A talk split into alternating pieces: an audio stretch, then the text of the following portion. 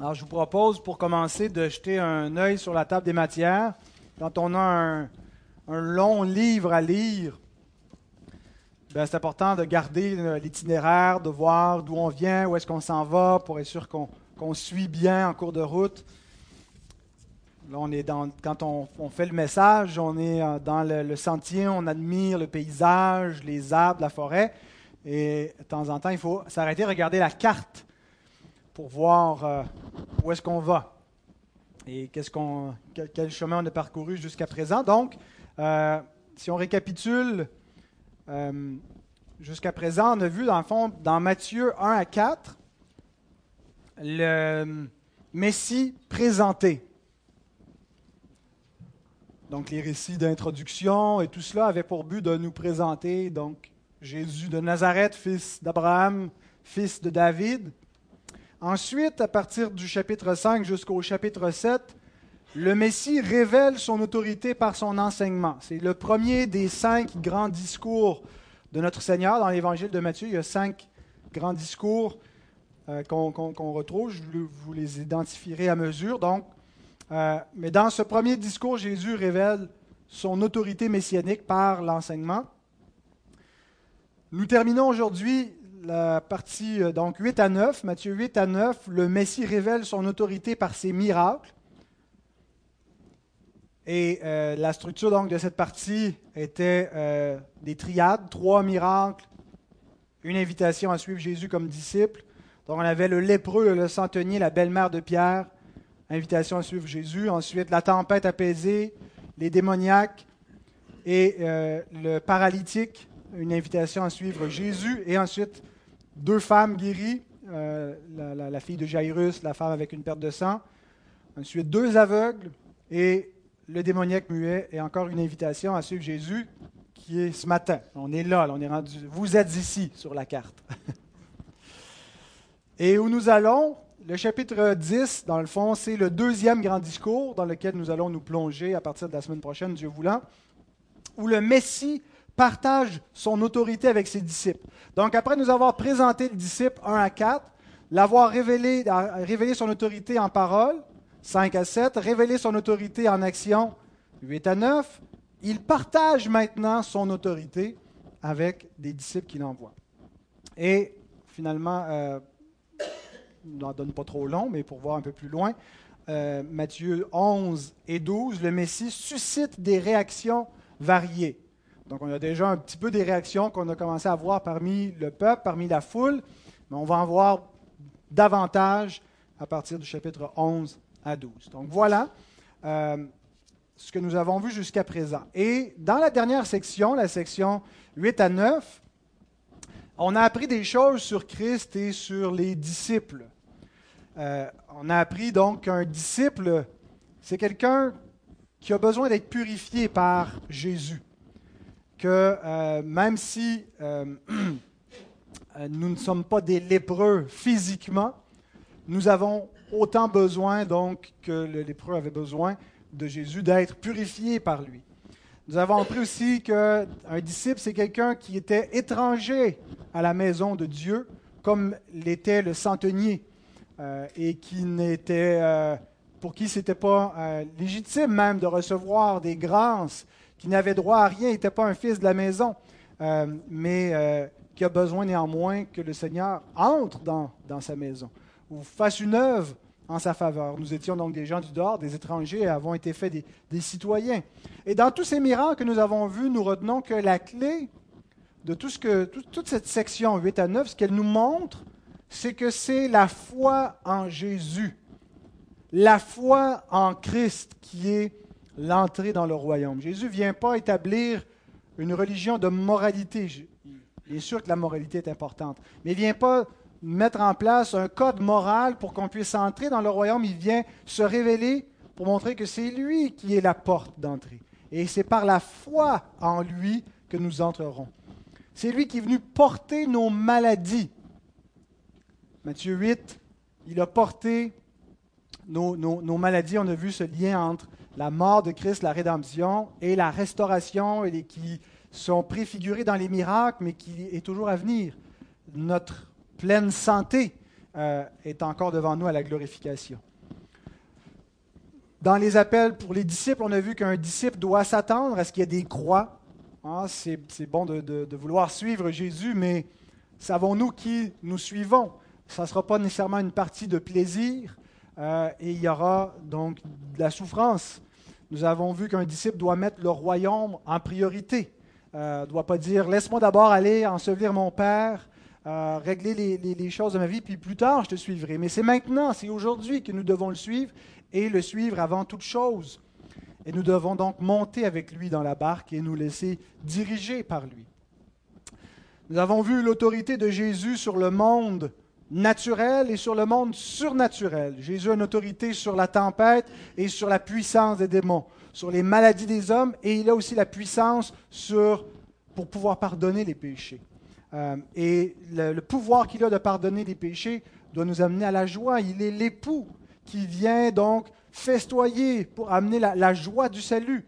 Et donc, nous n'entrons pas dans le salut, dans, dans la misère, et nous ne devons pas être misérables, mais nous réjouir de ce qui nous apporte la vie éternelle et le pardon de nos péchés. Il est l'époux, il apporte les noces.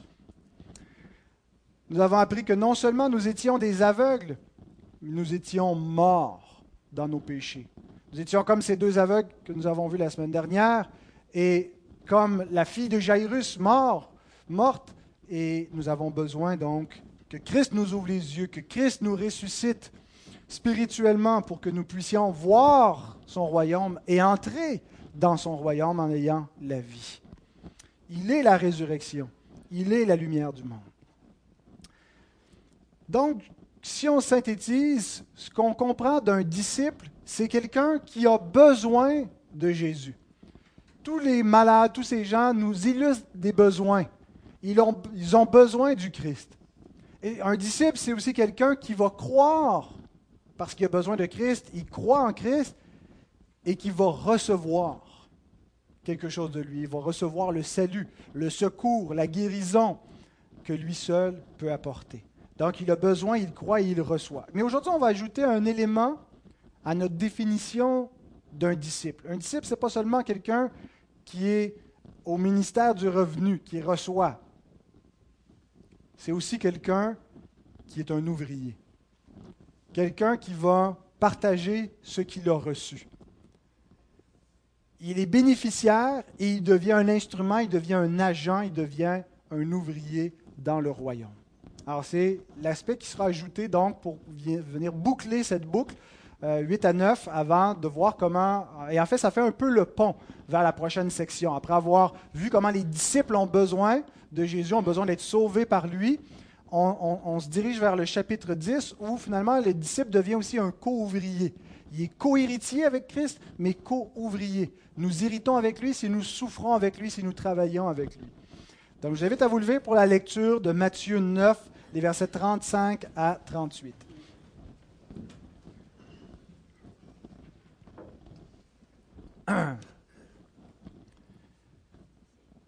Jésus parcourait toutes les villes et les villages enseignant dans les synagogues, prêchant la bonne nouvelle du royaume et guérissant toute maladie et toute infirmité.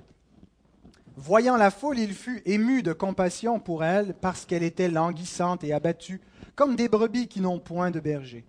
Alors il dit à ses disciples, La moisson est grande, mais il y a peu d'ouvriers. Priez donc le maître de la moisson d'envoyer des ouvriers dans sa moisson. Seigneur, nous voulons te prier pour que tu nous aides à comprendre ce texte, pour qu'on puisse mettre en application l'impératif qui nous est donné de, de te prier d'envoyer des ouvriers dans la moisson. Que tu puisses, par ta parole, éveiller nos cœurs à ce besoin, à cette réalité et à notre devoir, à notre appel comme disciples, de non seulement recevoir Christ, mais de le servir. Ô notre Dieu, c'est en son nom que nous prions de bénir ta parole en cet instant. Amen vous asseoir.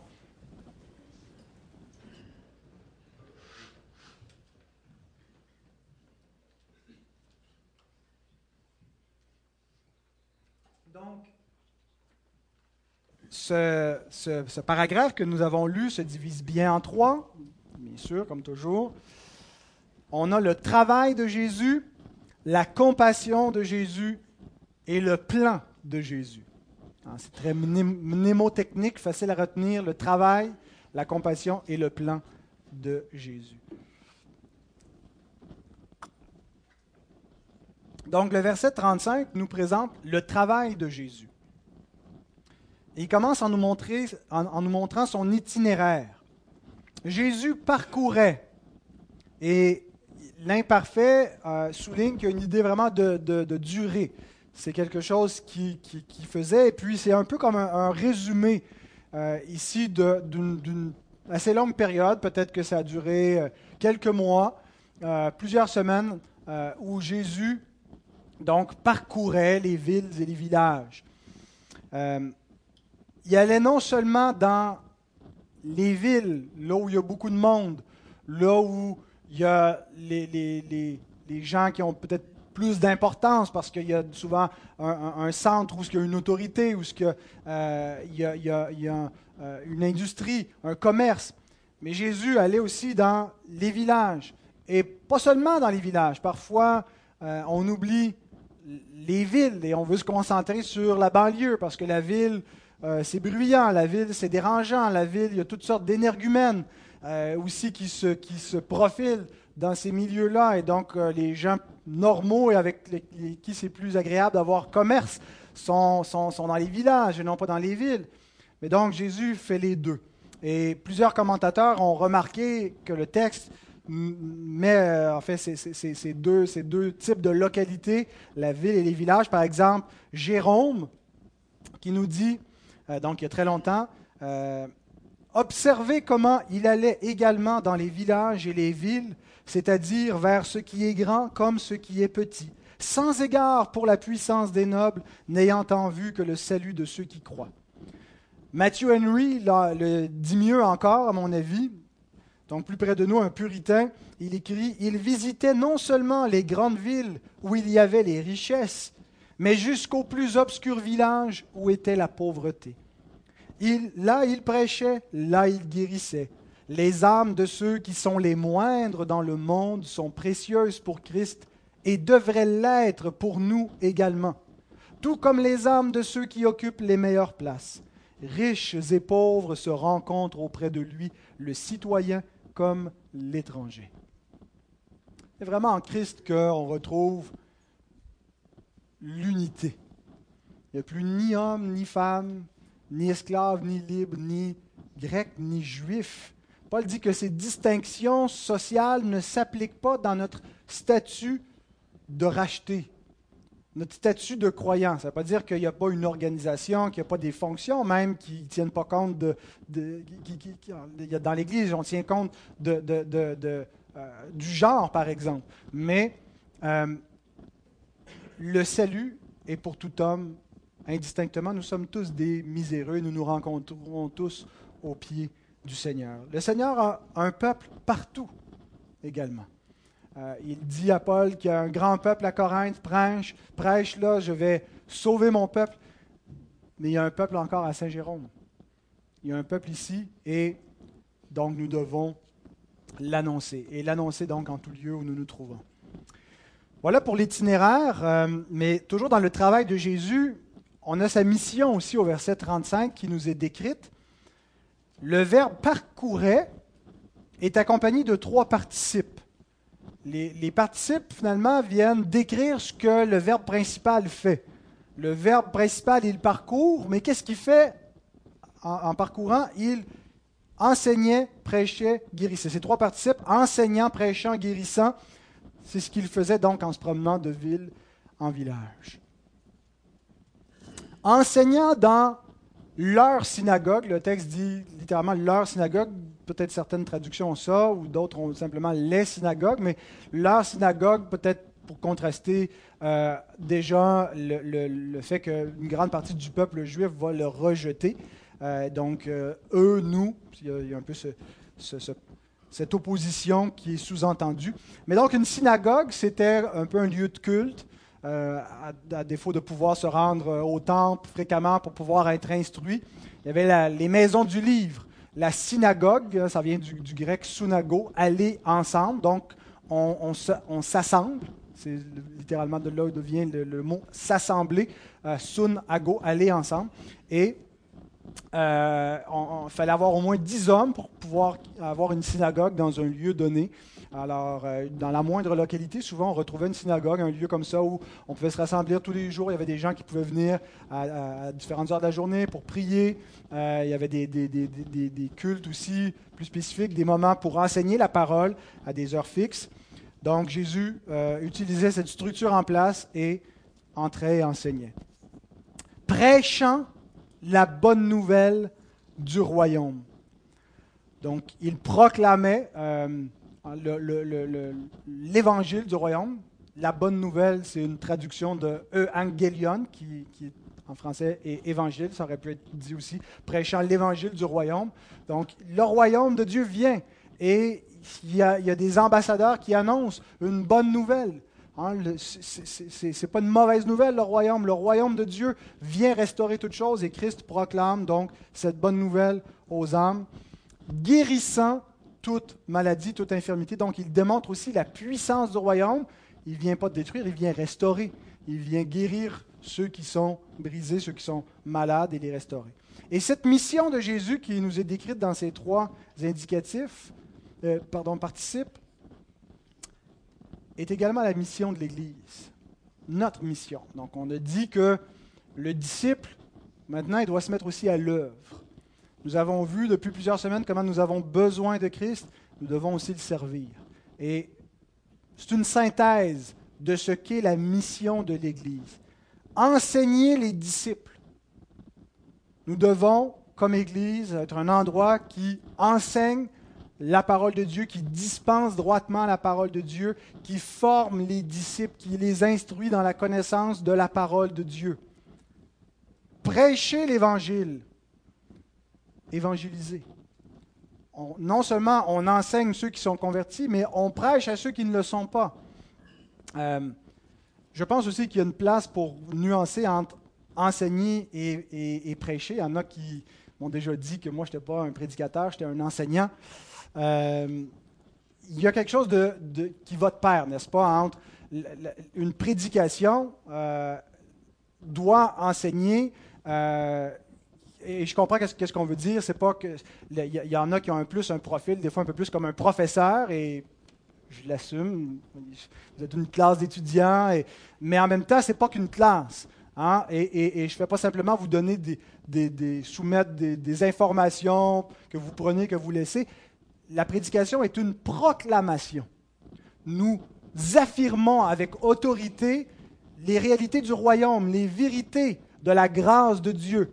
Donc, nous proclamons et prêcher vraiment le, verbe héros, qui a donné le héros, hein, un héros dans le net. Nous proclamons, nous annonçons, nous affirmons comme les porte-paroles de Dieu, donc l'évangile du royaume. Ah, nous le faisons pour les gens du dehors, nous prêchons l'évangile pour les, inconvertis, mais nous prêchons aussi pour les convertis en les enseignant. Donc, il y a, une similitude entre enseigner et prêcher, tout en, ce qu'il y a aussi une, distinction euh, entre les, les deux verbes. Et guérir. Est-ce que euh, c'est quelque chose qui, ne nous concerne pas? On n'a pas ce pouvoir-là, on n'a pas le don de miracle, on ne peut pas guérir les malades qui entrent ici. Mais je pense que néanmoins, une église est un lieu de guérison, est un, est un hôpital. Nous recevons des malades, nous recevons des gens qui ont besoin de guérison, des gens blessés, des gens euh, qui, qui, et, c'est pas simplement, il y a un sens très spirituel qu'on peut comprendre dans la guérison, mais même des gens qui ont des besoins physiques.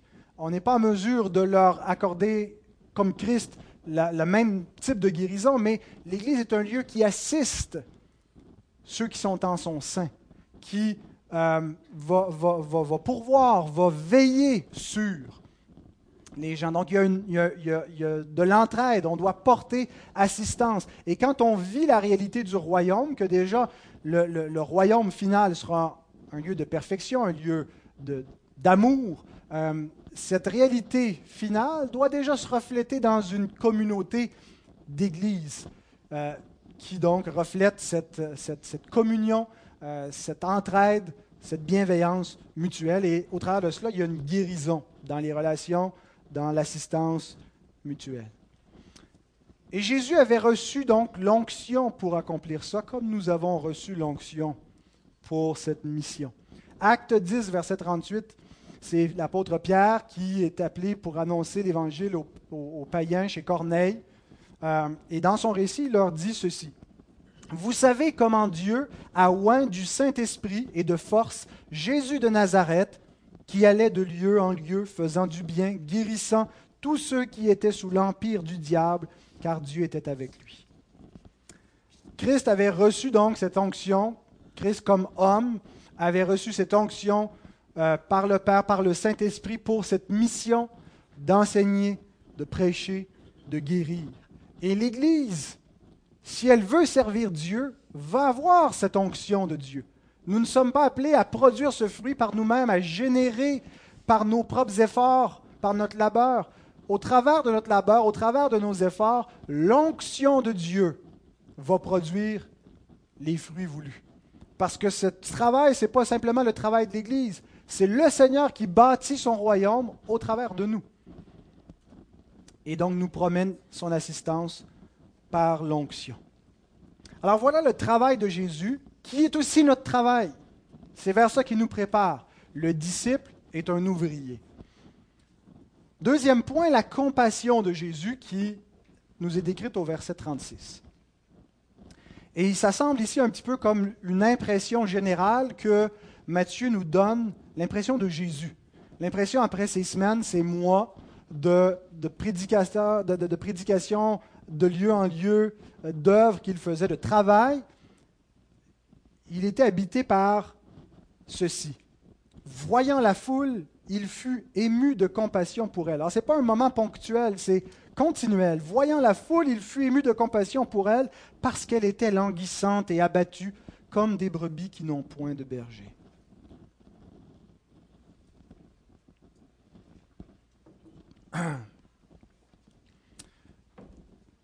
Donc deux remarques. D'abord euh, sur l'émoi du Seigneur et ensuite sur la raison de son émoi. Ému de compassion. Euh, c'est un verbe euh, qui est utilisé rarement, euh, qui réfère aux viscères, hein, aux, tripes. il était donc touché dans ses entrailles. Et c'est un verbe qui est utilisé seulement pour Christ. Il n'y a aucun autre personnage dans les évangiles qui nous est dit qui est ému de compassion, à l'exception de trois personnages dans les paraboles de Jésus, mais qui représentent le Seigneur. Par exemple, le, père du fils prodigue, quand son fils revient, c'est le même verbe, ému de compassion, donc touché dans ses entrailles à la vue de son enfant. Mais euh, le point, c'est que ce n'est pas simplement la description d'une émotion humaine, mais ça nous parle de la compassion divine. Et c'est un, mot presque contradictoire quand on parle compassion divine, quand on pense à l'étymologie du mot compassion, parce que Dieu n'a pas de passion. Compassion veut dire souffrir avec. Mais nous confessons que Dieu est impassible, Dieu ne souffre pas. Dieu est apathique dans le sens qu'il n'a pas la passion humaine, il ne souffre pas comme nous. Mais ça ne veut pas dire que Dieu n'a pas d'amour. Ça ne veut pas dire que Dieu est indifférent quand on dit que Dieu est impassible. Ce qu'on veut dire par là, c'est que Dieu ne peut pas augmenter dans son amour, ne peut pas augmenter dans sa compassion, à défaut d'un meilleur mot. Il ne peut pas augmenter donc dans son, désir de sauver les hommes, parce que son désir n'est pas provoqué par des situations. Il est éternel, il est parfait. On ne peut pas rien y ajouter et il ne peut pas diminuer non plus. Donc c'est dans ce sens-là que Dieu est impassible dans sa compassion. La compassion de Dieu, donc, qui est parfaite, qui voit les foules. Et ça nous indique qu'on a un Dieu de miséricorde un Dieu qui veut sauver, un Dieu qui est missionnaire.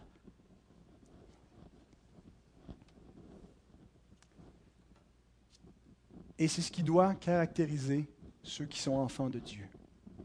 On ressemble à notre Père, n'est-ce pas? Soit qu'on a pour Père le diable et qu'on veut accomplir les désirs de notre Père, mais c'est plus notre Père. Notre Père, c'est Dieu. Et nous devons accomplir les désirs de notre Père et être semblable à lui dans sa compassion. J.C. Rowell fait ressortir ce point. Il écrit Quels sont nos sentiments devant un tel portrait? Il y a des millions d'idolâtres et de païens sur la terre, des millions de Mahométans trompés, c'est l'ancien terme pour musulmans, ça. Des millions de catholiques romains superstitieux. Il y a des milliers de protestants ignorants. J'ai trouvé ça drôle qu'ils en mettaient un peu moins, ils n'étaient pas ça en millions des milliers de protestants ignorants tout près de notre porte. Il est écrit dans le contexte donc, du 19e siècle de l'Angleterre. Le christianisme est toujours un fait culturel dans son temps, mais quand même, nous sentons-nous interpeller le moindre du monde par leur âme? Avons-nous compassion de leur indigence spirituelle? Espérons-nous voir leur délivrance? Une des choses que je constatais en préparant ce message, c'était la froideur de mon propre cœur. Ce n'est pas que j'ai une, indifférence totale euh, vis-à-vis de la perdition des gens, euh, mais ce n'est pas une compassion qui est continuelle, ce n'est pas une compassion qui est parfaite comme celle de Dieu. Elle peut s'améliorer, elle peut compatir davantage, elle peut souffrir davantage ma pitié pour les hommes. Parce qu'on est centré sur nous-mêmes. Je suis sauvé, je suis correct. Au diable les autres. Bon, c'est pas tout à fait comme ça, mais il y a parfois dans notre attitude cette tendance. On laisse périr des gens qu'on connaît, qu'on côtoie. Nous connaissons la vérité, mais on considère le malaise que ça va créer de leur en parler plus tragique que le sort qui les attend. Qu'est-ce qu'on fait avec des cœurs dans cet état-là, qui manquent de compassion? Ben, le Seigneur nous le dit dans son plan qui s'en vient, prier. Mais on n'est pas rendu là. Sa compassion, l'objet, c'est parce qu'il constate des brebis sans berger. Et il décrit donc les foules avec euh, deux, deux termes, deux qualificatifs, plus une illustration. Il décrit la foule comme languissante et abattue, comme des brebis sans berger. Les deux qualificatifs ce sont deux termes violents. Le mot languissant veut dire écorché, déchiré, il saigne. Et le mot euh, abattu veut dire lancé, jeté par terre, quelqu'un qu'on a bousculé, qu'on a jeté par terre. Ah, et, ce sont des passifs. Hein, c'est-à-dire qu'ils ont comme subi cela. Par qui? Entre autres par ceux qui étaient appelés à prendre soin de la foule, à ceux qui étaient appelés à enseigner la foule, à être les pasteurs des brebis, mais qui se sont révélés davantage comme des loups, qui non seulement n'ont pas pris soin, mais ont fait du mal à la foule. Et donc Jésus les voit comme des gens sans berger, les conducteurs sur cette nation-là sont des loups. Jean Chrysostome, un père de l'Église, écrit Voilà une accusation contre les chefs des Juifs. Étant des bergers, ils se sont révélés comme des loups. Non seulement ils n'améliorèrent pas le sort de la multitude, mais ils entravèrent son progrès. Jean Calvin, à sa propre époque, voit les foules et trouve qu'il y a quelque chose de semblable aussi, qui sont comme des brebis sans berger, il décrit ceci. Une confusion similaire peut être observée au sein du papisme. Bien qu'on y retrouve une foule de personnes que l'on appelle pasteurs, c'est une foule fabuleuse qui, sous le nom du clergé, dévore le troupeau. Ils sont des chiens muets, pour paraphraser Ésaïe 56.10, qui n'ont cependant pas honte de faire un bruit véhément de leur hiérarchie. Et on pourrait actualiser cela aujourd'hui avec les milliers, la foule, la multitude de protestants ignorants qui sont dévorés par des faux prophètes. Des gens qui leur prêchent un faux évangile de prospérité, qui leur soutirent de l'argent. Il y a quelques semaines, je faisais route jusqu'à Québec avec le pasteur Jeffrey Laurent et il nous disait une des affaires qui marche le plus à Haïti, ils ont un ministère important où ils viennent en aide à, la communauté chrétienne et la communauté point à Haïti. Euh, il dit c'est l'évangile de prospérité. Les gens sont pauvres. Et là, tu as ces prédicateurs-là qui, eux, sont riches et qui leur dit, regardez, regardez-nous, prenez exemple. Et si vous nous donnez, vous allez être bénis. Parce que Dieu veut votre bien-être spirituel et matériel. Et il dit, les gens se ruent sur ça. Ils, pensent que c'est... S'ils ne l'ont pas, c'est parce qu'ils manquent de foi. Et ils se font donc abuser par des faux prophètes qui se présentent comme des pasteurs en vêtements de brebis, mais qui au-dedans sont des loups ravisseurs. Et donc c'est pour ça, entre autres, que la foule est languissante, est abattue, parce qu'elle n'a pas de bon berger. Et Jésus n'est pas indifférent à cette situation parce que les brebis sont à lui. Il n'est pas un mercenaire, il n'est pas un engagé pour venir travailler dans le troupeau d'un autre. Le troupeau est à lui. Les brebis sont à lui. Et il se présente à Israël en disant qu'il est le bon berger, qui vient donner sa vie pour les brebis. Pensez à ça. Je suis le bon berger. Est-ce qu'Israël attendait un berger? Est-ce qu'Israël, d'où il prend cette image-là pour que ça réfère à quelque chose? Chez, ses auditeurs. L'Éternel est mon berger. Je ne manquerai de rien. Et Jésus vient et dit, le bon berger que David clame, c'est moi. Je suis le bon berger qui vient pour que les brebis aient la vie en abondance. Et lui ai donné ma vie pour elles. Et même dans notre propre évangile, l'évangile de Matthieu, il a euh, une des prophéties euh, concernant la naissance de Jésus parlait du bon berger. Matthieu 2, verset 6. Et toi, Bethléem, terre de Juda, tu n'es certes pas la moindre entre les principales villes de Juda, car de toi sortira un chef qui paîtra Israël, mon peuple. Qui paîtra Israël. Quelqu'un qui va s'occuper des brebis.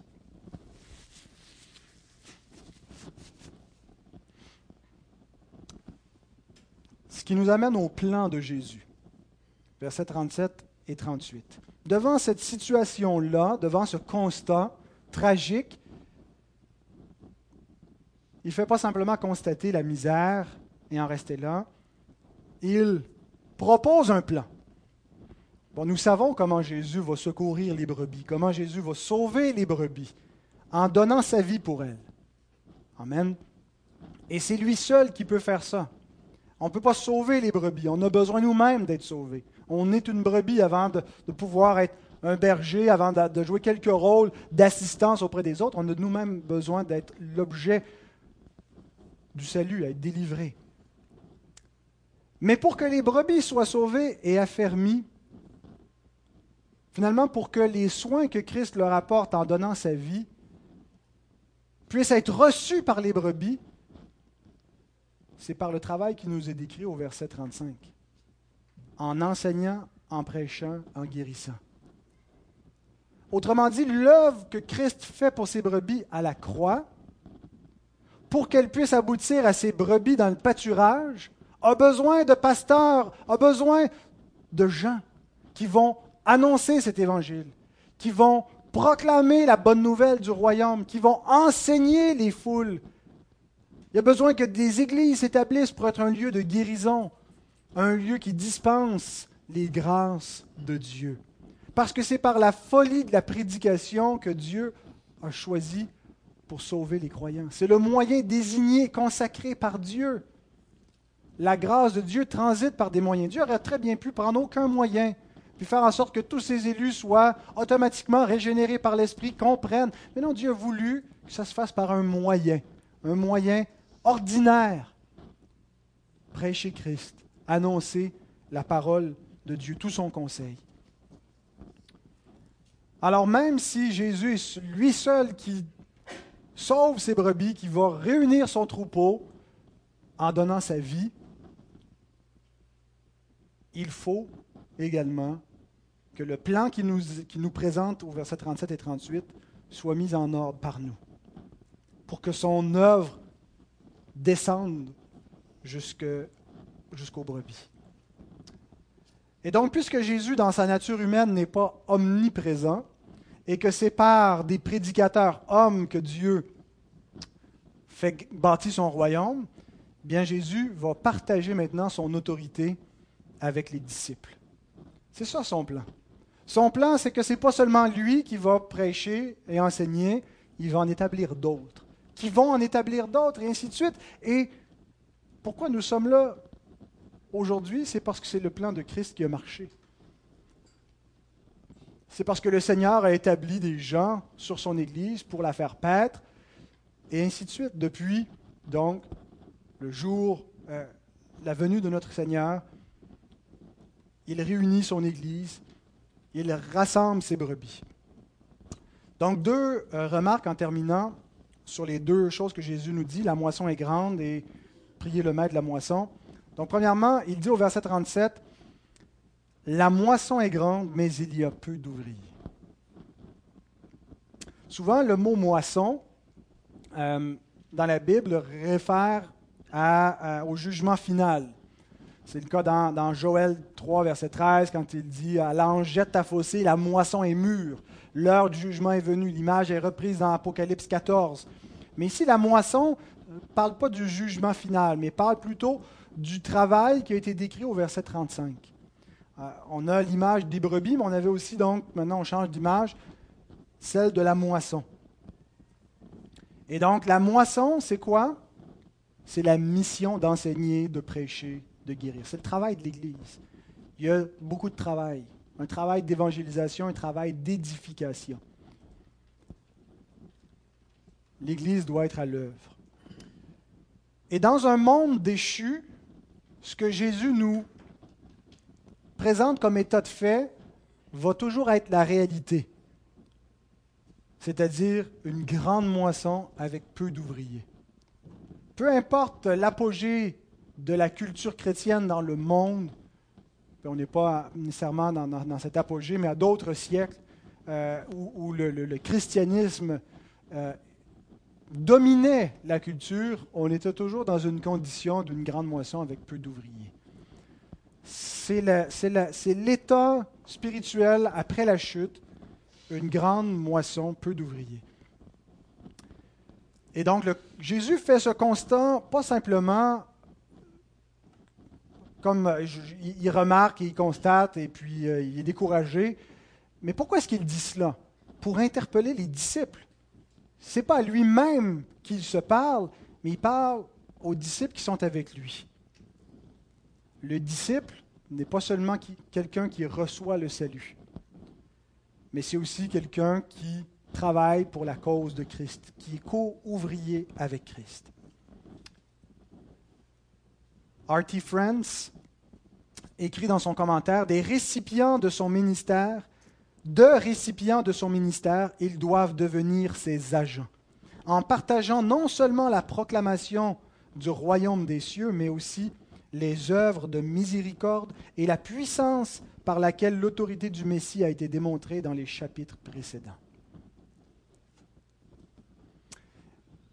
Et au verset 38, Jésus nous dit comment faire. Jésus nous montre qu'on doit travailler, nous dit qu'on doit travailler, puis il nous dit comment le faire au verset suivant. Priez donc le maître de la moisson d'envoyer des ouvriers dans sa moisson. Vous connaissez l'adage missionnaire euh, prie, donne ou va.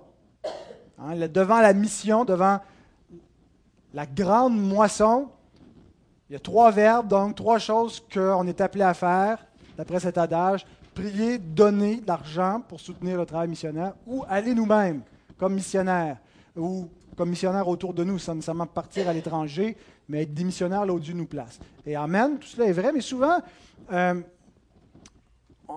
quand on rappelle cette, maxime-là, prie, donne ou va, ça vient aussi avec un reproche, que les gens s'acquittent beaucoup trop facilement de leur mandat missionnaire en priant et en négligeant de donner et d'aller. Donc, on fait juste prier c'est pourtant la chose première et la chose fondamentale que Christ nous dit de faire. Devant la grande moisson, Jésus ne nous dit pas donner et aller. Bien sûr qu'on doit donner, qu'on doit aller, mais ce qu'il dit, ce qu'il constate, ce qui est fondamental pour la mission, prier. Je cite à nouveau J.C. Rowell qui écrit Le travail personnel pour gagner des âmes, des âmes est bien. Donner de l'argent est bien, mais prier est mieux que tout. Par la prière, nous rejoignons celui sans lequel le travail et l'argent sont tous deux vains. On peut donner, puis il ne se passera rien. On peut aller, puis il ne se passera rien. Mais on ne peut pas prier, puis il ne se passera rien. Prier, c'est dépendre de Dieu. Prier, c'est reconnaître qui est le maître de la moisson. Prier, c'est assurer que donner et aller vont suivre. Prier pourquoi Premièrement, en priant, notre propre cœur va être réchauffé. Je mentionnais tantôt mon constat de ma froideur. Depuis un bout de temps, j'ai à cœur de faire le tour du voisinage, aller simplement me présenter. Bonjour, je m'appelle Pascal Deneau, je suis pasteur, vous avez peut-être vu la petite église pas loin de chez vous. Je vous laisse ma carte. Voici qui nous sommes. Si vous avez besoin de quoi que ce soit, si vous avez des questions sur la Bible, gênez-vous pas, on est là. Tout simplement me présenter. Je ne l'ai pas fait encore. Il y a une timidité, il y a des raisons pour ne pas le faire, je manque de temps. Mais je sais où ça commence et je sais comment faire pour que je ne me donne pas des excuses toute ma vie pour ne pas le faire. Prier. La prière, c'est la seule façon de garder mon esprit réveillé à cette réalité-là. De ne pas m'endormir, de ne pas devenir indifférent, d'avoir la compassion qui était dans le Seigneur, la compassion qui est en Dieu, le désir missionnaire qui est en Dieu, qui a donné son Fils pour sauver des perdus. Comment est-ce que nous pouvons l'avoir? Dites, je ne pas, suis pas allumé. Priez pour allumer vos cœurs. Et ensuite, nous prions avec un objet spécifique. On prie non seulement pour nous-mêmes, pour nous donner ce, zèle missionnaire, mais nous prions avec une pétition, une requête précise, pour que Dieu balaye des ouvriers dans la moisson. C'est le mot grec qui est utilisé, le verbe ekbalo. Balo veut dire lancer. Ekbalo veut dire lancer hors de ou par-dessus. Il y a des obstacles. Il y a des limites de notre côté. Il y a des impossibilités qu'on ne peut pas surmonter. Mais le maître de la moisson peut garrocher des ouvriers par-dessus les murs. Là où c'est impossible, là où il n'y a pas d'argent, là où il n'y a pas de ressources, là où il n'y a personne, il est capable de les lancer dans la moisson, de les envoyer dans la moisson. Au-dessus du découragement, au-dessus des persécutions, il en sera question beaucoup dans le prochain chapitre, la persécution du disciple dans son travail, les moqueries, il les lance par-dessus pour l'accomplissement de son travail. Mais les premiers ouvriers dans la moisson, ce n'est pas premièrement ceux qui sont envoyés, c'est ceux qui prient. Un disciple, c'est déjà un ouvrier dans la moisson. La prière, c'est œuvrer. La prière, c'est se mettre à l'œuvre, et on n'a pas tous un appel nécessairement à devenir des ministres de la parole, à aller prêcher en pleine rue, on doit tous essayer, dans la mesure de nos moyens, avec nos capacités, de partager la parole quand Dieu nous en donne l'opportunité.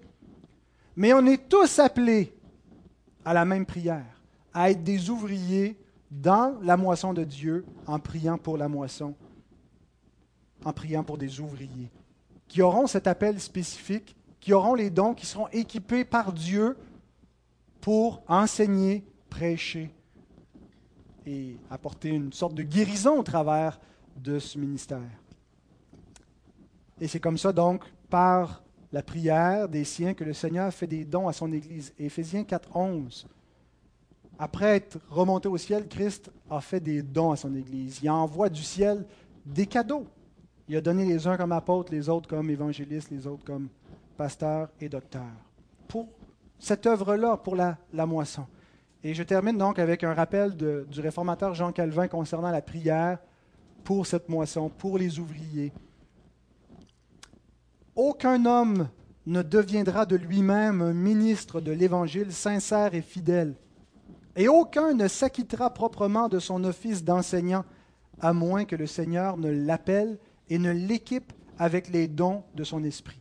C'est une question de vocation. Ce n'est pas juste une profession, un job qu'on choisit, c'est un appel de Dieu. Chaque fois que nous constatons une pénurie de pasteurs, nous devons donc lever nos yeux vers lui afin qu'il apporte le remède. Bien aimé, on a un parc vieillissant de pasteurs. On est servi par des vieillards dans notre association. Le pasteur Perron, qui a tourné 70 ans. Bon, je m'excuse, j'ai dit vieillard, il y en a qui, ont cet âge-là ici, mais comprenez ce que je veux dire? Il a atteint l'âge vénérable de la retraite. Le pasteur euh, Marcel Longchamp, le pasteur Jean Lépine, le pasteur Georges Corriveau, ils ont tous leur, leur pension, ces hommes-là, et ils travaillent encore. Ils ont tous passé 65 ans. On n'a pas une recrudescence à pu finir. On a quelques jeunes ouvriers. Hein. On a Michael. On se réjouit déjà de, Max Bastien qui commence à aider à Québec. On espère avoir Guillaume avec nous. Mais encore des besoins. Et, et on ne parle que de notre petite association à l'échelle de notre province. Est-ce qu'on croit que Dieu est capable de faire des réveils? Comment Dieu fait-il des réveils? Par la prédication sa parole. Comment est-ce que la parole va être prêchée? Par des prédicateurs qui seront envoyés partout. Comment est-ce qu'il y aura des prédicateurs? Il faut qu'ils soient envoyés, mais ça commence par la prière. Je vous donne rendez-vous mercredi à 19h. Prier en Église, ça aide à réchauffer le cœur davantage. Ça nous donne un zèle, ça nous donne une motivation supplémentaire. Si vous ne pouvez pas venir, réunissez-vous avec d'autres gens. Trouvez-vous des partenaires de prière. Priez au téléphone si vous ne pouvez pas vous déplacer, mais priez pour l'amour de Dieu.